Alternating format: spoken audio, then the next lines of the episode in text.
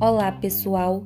Sejam todos bem-vindos à série de podcasts do primeiro workshop de manejo integrado de pragas da Universidade Federal de Viçosa, em parceria com universidades de todo o país. O convidado de hoje é o palestrante Carlos Luiz Vieira, que é engenheiro agrônomo e atualmente mestrando em Ambiente e Sistema de Produção Agrícola pela Universidade do Estado do Mato Grosso. O convidado falará um pouco para nós sobre a tecnologia de aplicação de inseticidas e acaricidas, que será o tema de uma das palestras ministradas no evento. Fique à vontade, Carlos.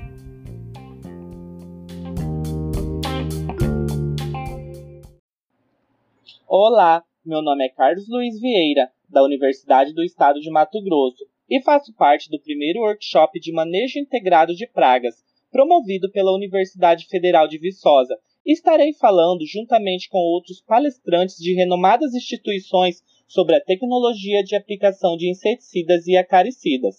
Atualmente, observa-se um aumento gradativo dos custos de produção nas lavouras. Todos os insumos, sem exceção, tem aumentado de preço e, para se manter na atividade, o produtor precisa aliar o aumento de produtividade com redução de custo, obtendo a melhor eficiência possível nas suas operações. A aplicação de defensivos agrícolas é, pro, é provavelmente um dos processos mais ineficientes praticado pelo homem até hoje. Pensando nisso, a tecnologia de aplicação surge como auxílio ao produtor, proporcionando um uma melhor performance a sua atividade. Afinal, de nada adianta investir em equipamento com alta tecnologia embarcada e utilizar o melhor inseticida e acaricida se não houver a capacidade e o conhecimento para aplicar esse produto fitossanitário de maneira eficaz, atingindo o alvo e evitando processos de perda como a deriva. Deve-se saber qual o tipo de inseticida e acaricida a ser utilizado e qual o alvo a ser atingido, pois essa informação vai interferir na penetração da cauda no dossel da cultura.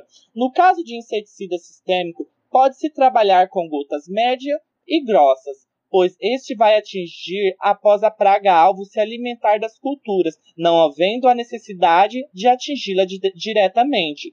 Já no caso de inseticidas de contato, há a necessidade de atingir diretamente a praga-alvo. Assim, recomenda-se a utilização de gotas mais finas e em quantidades maiores, promovendo maior penetração no dossel e melhor cobertura. Aguardo vocês!